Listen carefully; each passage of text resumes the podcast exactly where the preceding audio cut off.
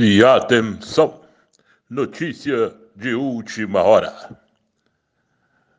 A Fiocruz, Fundação Oswaldo Cruz e farmacêutica britânica AstraZeneca assinaram na sexta-feira 31 o termo que dará base para o acordo de transferência de tecnologia entre os laboratórios e a produção de 100 milhões de doses da vacina contra o novo coronavírus.